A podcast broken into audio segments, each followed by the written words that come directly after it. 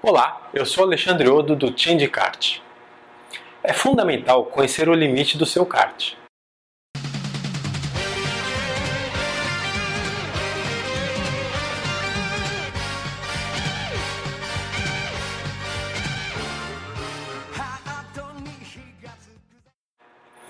Cada equipamento e as condições diversas de pista fazem com que o limite de aderência do seu kart seja único.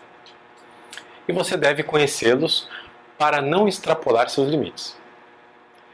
É muito bonito assistir a uma pilotagem super agressiva, escorregando de lado, drifts, outras manobras radicais.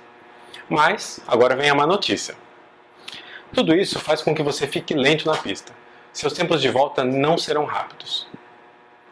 Não adianta você atrasar a freada ao ponto de perdê-la e em seguida perder a tomada, da, a tomada e a saída das próximas curvas. Você vai perder tempo. Freie e entre com segurança. Freie de forma a manter o seu controle e a direção do seu kart.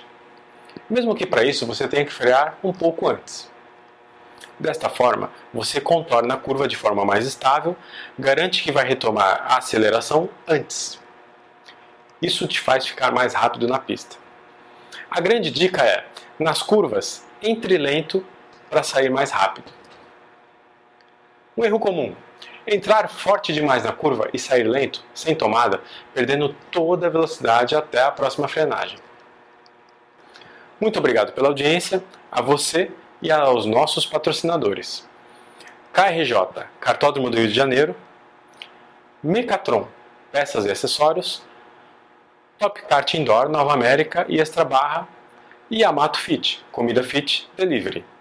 Sem vocês, nada disso seria possível. Muito obrigado novamente e até breve.